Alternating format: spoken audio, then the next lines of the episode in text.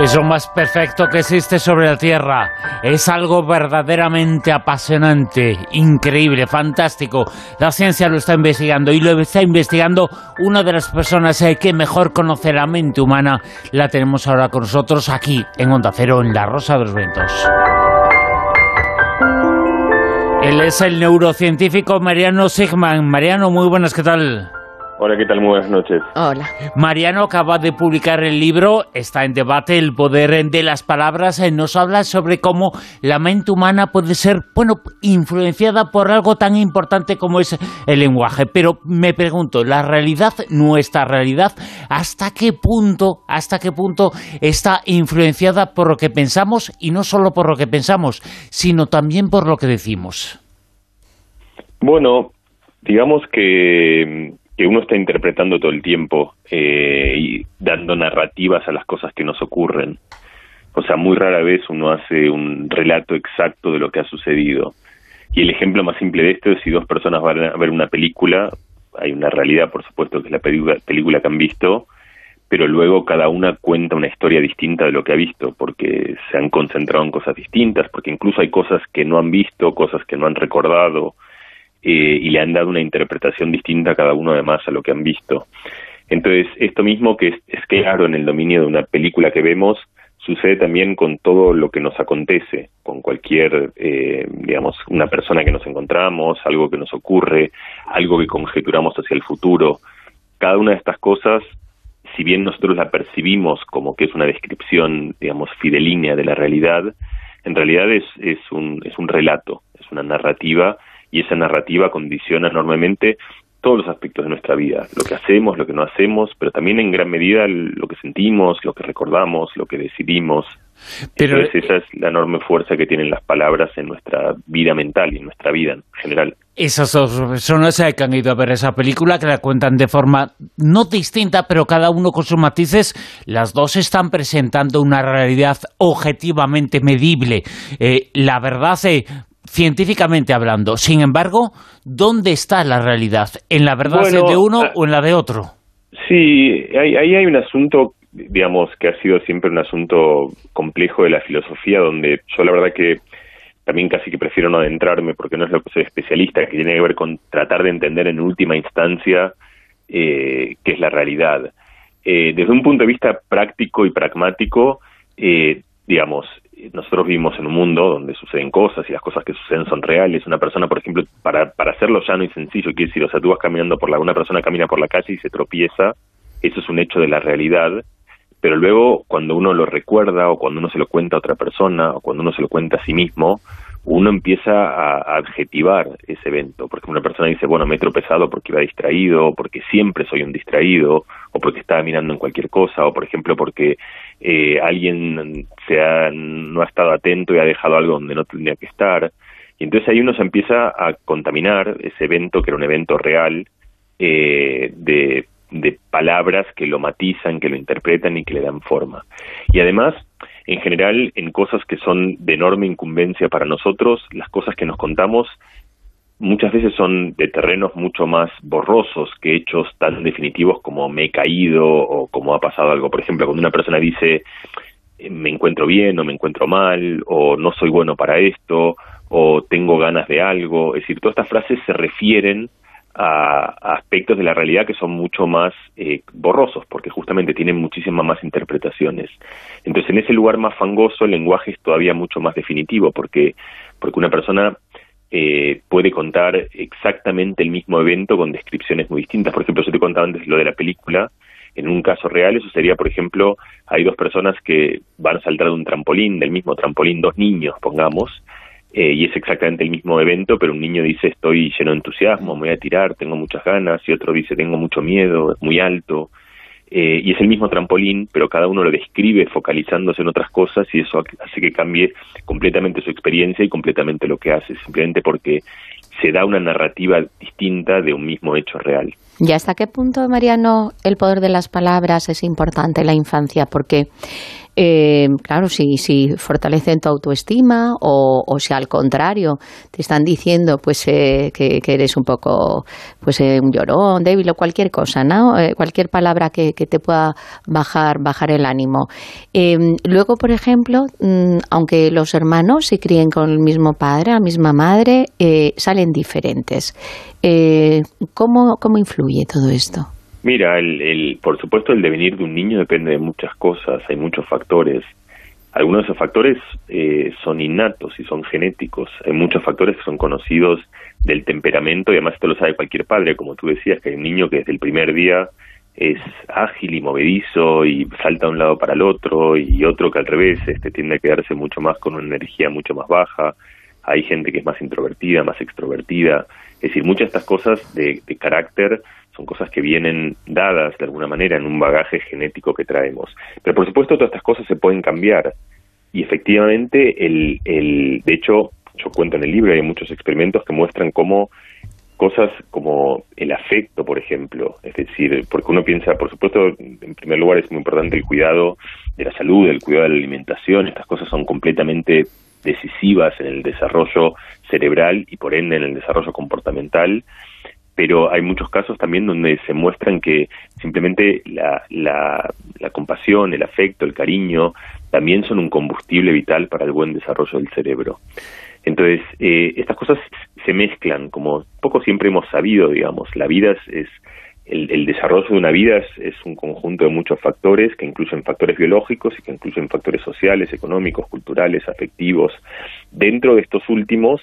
las palabras no son la única fuerza, porque también están los abrazos y las risas y las caricias y la música y un sinfín de maneras que uno tiene de, de, comunicarse y, de dar información y cariño y afecto a otra persona, pero las palabras tienen un rol muy fuerte, no solo por lo que nos dicen, y esto es lo que, como yo cuento en el libro, sino por los que nos decimos nosotros mismos. Porque cuando a una persona le ponen un estigma de afuera y te dicen esto que tú dices, eres llorón, o eres malo para la matemática, o tú no servirás nunca para el deporte, uno, estas cosas a veces son muy opresivas, pero uno las registra no como cosas reales, sino como cosas que nos han impuesto y, hay todo tipo de respuestas frente a eso. A veces hay, hay niños que responden reactivamente y al revés quieren demostrar lo contrario, otros que sí se dejan, digamos, imponer un poco por esa sentencia. Pero cuando es uno mismo el que se dice eso, cuando tú misma o cuando un niño mismo se dice eh, yo no sirvo para esto, yo esto no lo puedo hacer, esto es demasiado difícil para mí, yo soy demasiado vergonzoso para hacer esto, esa sentencia justamente parece una descripción de una realidad, no parece algo que es un juicio o una impresión o algo que se puede cambiar. Parece alguien que se conoce plenamente dando una sentencia definitiva sobre lo que somos capaces o incapaces de hacer. Entonces, cuando uno mismo pregona ese tipo de frases, que todos lo hacemos, si no hay una sola persona que no diga en un momento yo esto no lo puedo hacer o yo no sirvo para esto, y cuando uno dice eso de manera tan definitiva, eh, eso se convierte en una, especie de muro, en este caso es el poder de las palabras, no para abrir puertas, sino para cerrarlas, que es, tremendamente difícil de romper. Muchísimo más difícil de romper que cuando esto no lo dice otra persona. Yo recuerdo con, yo he visto eh, partos de animales, de mamíferos, eh, de caballos en concreto que al poco de nacer, bueno, no, al poco no, al instante de nacer salen corriendo, están como muy desarrollados. Sin embargo, el ser humano eh, no lo está en su infancia, en sus primeros tiempos, no lo está, y ese poquito a poco que se produce el avance, pero le pasa, no solamente le pasa, le supera y se ha convertido el ser humano en el gran triunfador de la evolución. Lo que le diferencia al ser humano del resto de mamíferos, del resto de animales de la evolución, es que eh, tiene cerebro. ¿Qué tiene nuestro cerebro que nos hace especiales? Bueno, primero yo, yo digamos, me atrevería a poner un poquito en duda esa afirmación de que somos el, gran triunfador de la evolución, ¿no? O sea, digo, eh, hay, hay muchas medidas, de, hay muchas formas, quiero decir, de, de, de ver el valor de, un ente biológico, una especie, y hay mil razones por las cuales hay mil especies que en muchísimos sentidos son brillan mucho más que nosotros. Yo siempre es, tentador, digamos, ese antropocentrismo de pensar que, que, nosotros somos como el, el, el, el máximo, el zoom de la evolución. Sin embargo, yo entiendo la pregunta y es, es, es correcta, digamos, el que nosotros los humanos somos capaces de hacer un montón de cosas que otros animales no eh, digamos, el arte que hemos hecho, la música que hemos hecho, las cosas que escribimos, el poder dejar un legado para generaciones que vendrán cientos o miles de años después, las casas que construimos, los puentes, las ciudades, las economías, en fin, una cantidad de cosas que uno no ha visto eh, de ninguna manera cercana a ninguna otra especie. Y hay mucha gente que ha estudiado, ha tratado de entender, digamos, cuál es, qué es, eh, digamos, lo distintivo del, del cerebro humano y, y, no hay un consenso sobre eso, hay distintas visiones, pero todas tienen que ver, es decir, lo que es seguro es que el cerebro humano tiene una región del cerebro que se llama la corteza cerebral, eh, que es una región donde justamente se media, entre otras cosas, el lenguaje y cosas que están relacionadas con el lenguaje, y esa región está muchísimo más desarrollada, no solo en tamaño, sino en su complejidad, en su extensión, en el repertorio de funciones que puede hacer, comparada con eh, otros animales, incluido eh, con otros primates. Hay bastantes cosas que parecen ser bastante propias del ser humano, si bien ninguna de ellas es completamente exclusiva, una es la capacidad del lenguaje,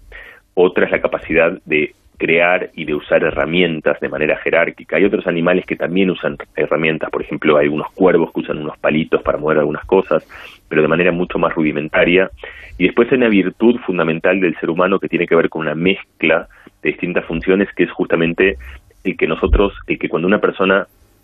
descubre o aprende algo, no se guarda ese conocimiento, sino que se lo cuenta a los demás. Es decir, el, ser humano es un animal pedagógico, es un animal que tiene una tendencia a ser maestro. Y eso lo que ha hecho justamente esparce y difunde el conocimiento, es decir, la capacidad de que cuando un ente, cuando una persona aprende algo, eso en su historia de vida, eso no se extingue luego que esa persona, digamos, la, diferencia es eh, precisamente esa. El ser humano creo que es capaz de crear y difundir eh, cultura, cosas que otros animales no pueden, y la faceta está en el cerebro. Muchísimo menos, justamente por eso. Entonces ese, ahí es donde resuena, digamos, un poquito como lo que empezamos contando y lo que yo utilizo como tesis del libro, que es que justamente el lenguaje como capacidad comunicativa de las ideas, es decir, el que, el que como capacidad, digamos, que está en, la semilla de forjar la cultura, es la herramienta extraordinaria que nos constituye como seres humanos y la que, si además aprendemos a usarla con un poco más de cuidado, con un poco más de habilidad y dándonos cuenta, sobre todo, que a veces la utilizamos precipitadamente, no cuando escribimos o no cuando, digamos, hacemos una tesis, sino justamente en la conversación propia, porque uno digamos, eh, con la persona que más conversa es con uno mismo, y con la persona que conversa desde el primer día que empieza a conversar hasta el último. Uno va cambiando de amigos, va cambiando, qué sé algunos de pareja, otros de uno de lugares, de sitios, pero uno nunca deja de conversar con uno mismo. Y esa conversación propia, que justamente donde aparecen estas frases, lo que puedo, cuando tú no eres capaz de hacer eso, o donde aparecen reproches, cómo puede ser que sea tan tonto que no haya visto esto, o donde aparecen a veces exigencias y juicios desmedidos, o sea, eh, no puedo ir al médico ahora porque este trabajo es muy importante. Todo eso forma parte de una conversación interna de la cual deviene el pensamiento, porque en última instancia, cuando nosotros utilizamos el verbo pensar, que justamente es un verbo muy etéreo, del que sabemos muy poco en realidad que constituye, lo que nosotros entendemos como pensamiento es una conversación interna, es decir, bueno, he estado hablando con mis distintas voces, la del miedo, la de la prudencia, la del anhelo, la de la contemplación, y hemos resuelto que, no sé, que he pensado que quiero cambiar de trabajo, o he pensado que quiero irme de viaje, o he pensado que no quiero ver más a esta persona. Todo, cuando uno dice he pensado que, en realidad eso es una suerte de eufemismo para decir he estado conversando conmigo mismo y el resultado de esa conversación es este, que es aquello que uno declara como haber pensado. Entonces, en ese espacio de conversacional, que es justamente uno que repercute enormemente en nuestras vidas, es de alguna manera el más impulsivo y el que más tenemos entrenado. Y, digamos, el, el reconocer ese automatismo y el darnos cuenta que podemos trabajarlo en pos de mejorar cómo nos sentimos, mejorar lo que hacemos, mejorar cosas que parecían imposibles, era un poquito la, o es, no un poquito, sino que es esencialmente la razón de ser de, de mi libro, del poder de las palabras. Hablando de, pensamientos, eh, muchas veces, eh, imagino que tú lo tendrás mm, muy, muy investigado en, todo lo que has estado desarrollando, pues eh, las, a lo mejor las, las palabras motivacionales, las palabras positivas, pues sí, te alegran, te vienen bien, pero no se quedan tanto. En cambio, cuando hay algo negativo que, que, que a ti te es como que en ese estado de ánimo, por lo que sea, estás un poco más vulnerable o te has sentado peor, es como que se queda ahí asentado en tu cabeza y estás como eh, lo que decimos mucho aquí, eh, el rumia rumia, ¿no? Que estás un rato pensando y por qué ha sido esto y por qué ha sido... Y aunque te lo estás intentando quitar de la cabeza, es como que no terminas de quitártelo. Entonces, tú hablas eh, que es muy importante mm, esas emociones que, que sientes, ¿no? Eh, cómo las, relativizas, cómo haces esa experiencia emocional, que yo le llamo un poco gestión emocional, ¿no? Cómo lo gestionas para que en vez de ser negativo sea positivo, que puede ser, como tú dices, hablando con uno mismo o intentar hablándolo con, con, con otra persona. Pero, ¿cómo intentar identificar eso para decir, quiero quitármelo de la cabeza y que en vez de sea algo que, que me esté haciendo daño, dejar un poco aparcado? Mira, eso se constituye de, muchas partes. La primera es algo muy parecido a lo que estás sugiriendo, que es eh, reconocer, eh, reconocer ese hábito, reconocer esa costumbre. Eh, es difícil cambiar algo si uno no lo reconoce. Es como un poco lo que pasará con el cambio climático. Que si no te estás dando, si no te das cuenta que pasa, es difícil dar, entender que tienes que cambiar algo. entonces, lo primero justamente es reconocer eso que es, es muy paradójico, que es que uno es muy poco amable con uno mismo. O sea, si una persona, eh, cuando tú dices estos pensamientos tóxicos, digamos, pongamos algo, te has equivocado en el trabajo, te ha salido mal una entrevista, eh, ha vivido un día que el programa no salió por una razón, o falló la señal, o eh, si esto le pasa a un amigo o una amiga tuya y te lo cuenta, tú le dices, le dices genuinamente, mira, no pasa nada, o sea, mañana el sol saldrá, seguirá saliendo, será un día más, este, estas cosas pasan todo el tiempo y, y nadie se acordará. Pero cuando es uno mismo al que le pasa eso, es muy difícil eh, hablarse de la misma manera. Uno se hostiga, se reprocha eh, muchas veces en, lugares que son eh, muy poco amables y que empiezan, y esto es la segunda cosa importante, es entender por qué tenemos este mecanismo, que es que empiezan con una suerte de intención pedagógica, es decir, uno es duro con uno mismo porque uno quiere mejorar, y está bien que uno quiera mejorar, pero justamente ahí aparece la ciencia para decirnos que ese hostigamiento permanente no es efectivo para mejorar, es decir, eh, tratar mal o hostigar o enfadarse con el que le está pasando mal no lo ayuda a mejorar. Sí lo ayuda a mejorar cuando uno se ha tranquilizado y cuando ha pasado un poco el fuego, cuando ha pasado el ardor, reflexionar y decir, bueno, podría haber hecho algo distinto. Es decir, yo no estoy hablando de una suerte de, de benevolencia o de distracción plácida de decir siempre está todo bien y es todo lo mismo. El juicio crítico es importante, pero una cosa es el juicio crítico y otra cosa es el juicio despiadado, que es lo que uno suele tener con uno mismo y no con los demás. Entonces, una vez que te das cuenta de eso, eh, terminando tu pregunta, digamos, la segunda cosa muy importante para, es lo mismo que es entender que eso es un hábito, como muchos hábitos que tenemos que no nos gustan, como la persona que fumaba y deja de fumar, como la persona que no utilizaba cinturón de seguridad y luego empieza a utilizarlo, como una persona que a lo mejor era muy agresiva y se da cuenta y empieza a dejar de serlo. Y es que estos hábitos se pueden cambiar pero se cambian justamente reconociéndolos y en el momento que uno expresa eso que a uno no le gusta, darse cuenta, tomar conciencia, tomar el, timón, como tú decías, la gestión, el gobierno emocional y tratar de llevarlo a otro lado. Y justamente la última cosa es que ahí hay que ser un poco piadoso y compasivo también, porque lo más probable es que las cosas no se arreglen en un día. Los hábitos no suelen cambiarse un día para el otro, sino que llevan tiempo. Entonces ahí también hay un tercer elemento que es muy simple, pero es muy importante, que es la paciencia y es el disfrutar de los pequeños cambios, es decir, el no, no pensar que un día dirás, vale, yo trataré de tener mejores conversaciones conmigo mismo y al día siguiente las vas a tener. Es un proceso lento y a lo mejor va a ir cambiando a poco y reconocer esos cambios graduales y entender que esos cambios pequeños muchas veces ya son suficientemente importantes o suficientemente buenos. Reconocer eh, las cosas, eh, reconocer eh, lo que es realidad o no, independientemente de esa realidad, es una de las claves fundamentales para poder dar forma a nuestro cerebro, a nuestras bueno, dando forma a nuestras palabras se consigue. El título del libro habla precisamente de eso, del poder de las palabras, eh, pero eso no significa que por mucho que nos digamos algo se va a hacer realidad. Es decir, por ejemplo, podemos eh, decir y podemos eh, pensar, y por mucho que lo digamos, que yo mido 1,90, por mucho que lo diga, no lo voy a hacer, no lo voy a conseguir. Eso no es el poder de las palabras, es otra cosa. Pasa por el reconocimiento, la paciencia y el hábito. Sí, no, es muy importante esa salvedad. Yo la hago siempre, digamos, porque ahí el argumento vale de un lado y no del otro. E, evidentemente, uno puede decir eso, uno puede decir, mira, yo soy capaz de volar y no lo seré, o yo soy capaz de correr los 100 metros en 3 segundos y también es imposible. Es decir, el argumento tentador, pero falso de decir basta con desear algo o con decírselo, con proponérselo para que suceda, por supuesto que eso no es cierto, o sea, eso, eso es algo, es una especie de sueño infantil que uno muy rápido en la vida se da cuenta que no es el caso. Pero lo que sí vale, y esto es importante, es el contrario. Es decir, si una persona se dice yo soy incapaz de hacer algo,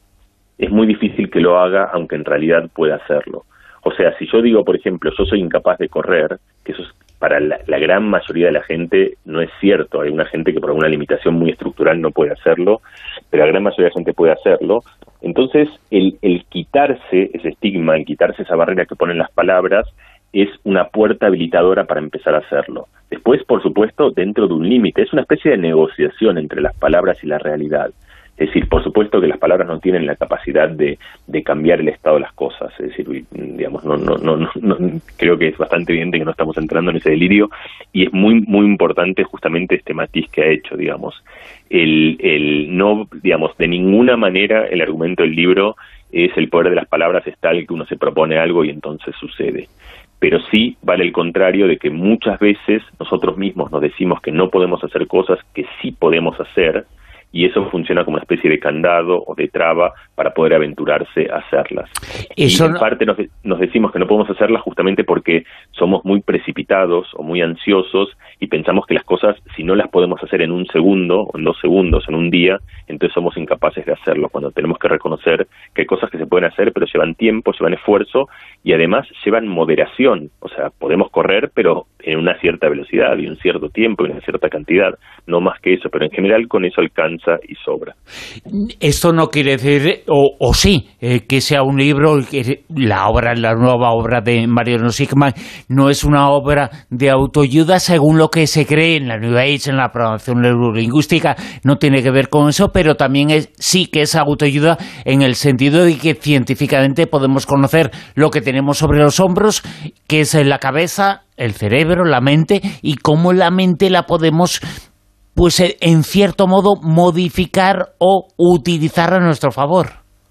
Exacto, ese, mira, a mí, esa reflexión para mí ha sido muy importante mientras escribía el libro. De hecho, yo tengo un pequeño pasaje donde yo cuento que justamente viniendo de la ciencia siempre para nosotros es muy cómodo el escribir desde una cierta distancia, ¿no? Es como contar cosas desde de una manera como muy poco conectadas con la, con la realidad, porque es un espacio en el cual, digamos, no hay conflicto. Eh, pero yo me di cuenta que escribiendo este libro tenía en esencia justamente el preguntar como pregunta genérica el decir cuáles son aquellas herramientas de la ciencia que pueden ayudarnos a tener una vida mejor. Esta es la pregunta del libro. Así empieza la motivación de ese viaje. Y yo emprendo ese viaje. Entonces, cuando empiezo a escribir el libro, en un momento me di cuenta que esto tiene algo de autoayuda. No tiene algo de autoayuda en el sentido justamente de la acepción digamos, inmediata que uno hace de eso, como una especie de libro que te va a dar siete recetas para ser feliz o cuatro recetas para ser mejor, o porque justamente yo aclaro en el libro que eso no existe, o sea, no hay, igual que no hay un, un libro que te dé tres recetas para ser un buen tenista o un buen ingeniero industrial o un buen periodista o un buen locutor. Es decir, cualquiera de estas cosas llevan tiempo, esfuerzo, práctica y una práctica que en general tiene que estar acompañada por buenas ideas, por una buena guía a mí me gusta pensar justamente que este libro es un buen punto de partida que es da, digamos, una buena motivación de, entender que muchas veces cuando pensamos que hay cosas que no podemos cambiarlas, en realidad es un mito o es una intuición equivocada y que sí podemos cambiarlas y entender por qué. Entonces, en ese punto de partida, a mí me gusta pensar que justamente hay un montón de herramientas después concisas sobre cuáles son caminos más plausibles, más adecuados y más efectivos, pero todos caminos que después requieren voluntad y ganas de trabajarlo y que no van a cambiar si uno realmente no quiere cambiarlo. Antes comentabas que pues tenemos eh, esa eh, un poco manía o, intuición de, hablar con nuestro yo interior.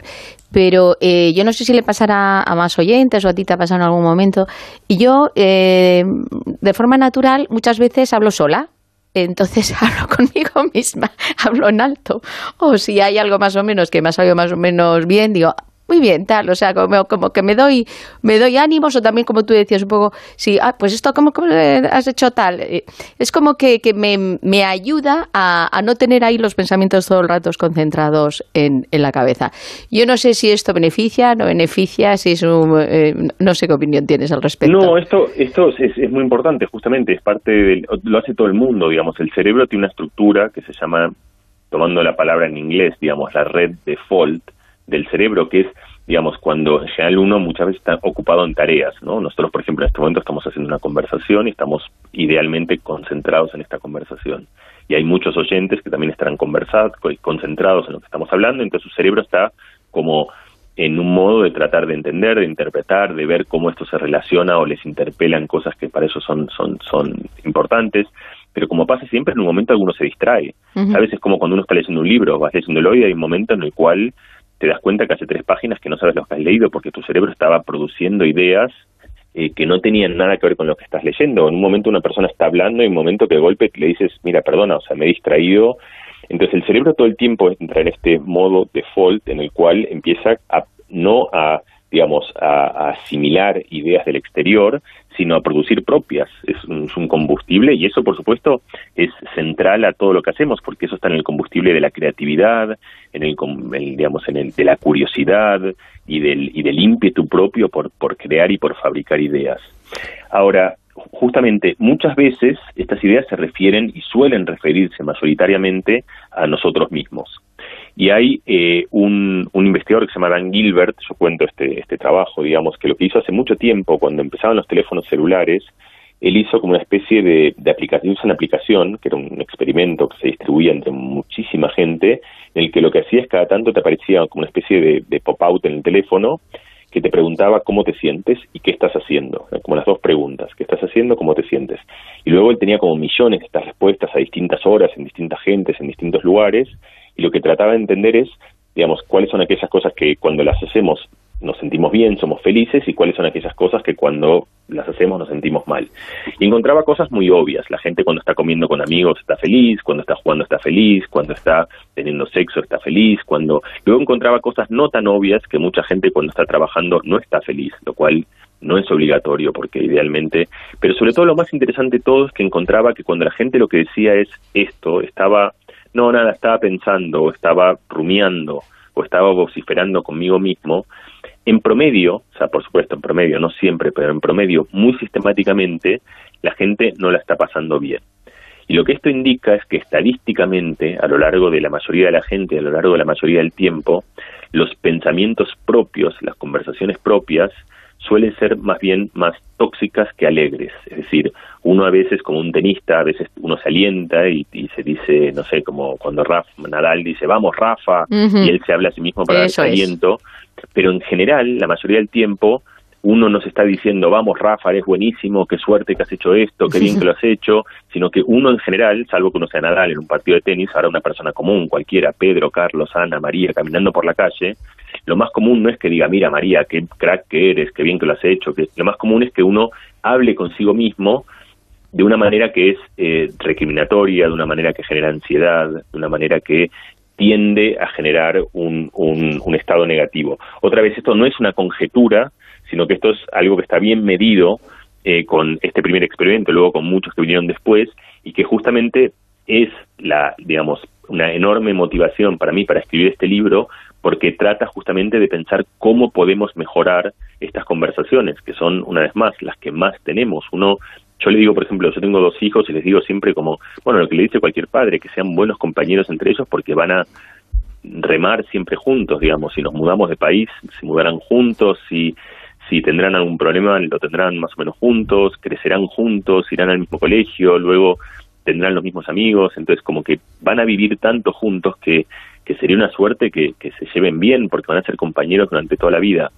Y este argumento vale aún más con uno mismo, es decir, uno con la persona que más tiempo estás con uno mismo, y sin embargo uno no suele ser un buen amigo o una buena amiga de sí mismo. Y esto es justamente el, el, el enfatizar esto y encontrar herramientas para cambiar este, este hábito es una de las grandes razones de ser de, este libro que he escrito. Mariano Sigman es uno de los grandes neurocientíficos del mundo. Está junto a nosotros, eh, vive en España, él es argentino, se ha formado en todos sitios, en Estados Unidos, en Nueva York. Es, eh, como decíamos, uno de los grandes especialistas en la mente humana. El cerebro del mundo acaba de publicar, está en debate, el libro El poder de las eh, palabras. Y ha sido un placer tenerlo esta noche con nosotros. Mariano, mil gracias. Un abrazo.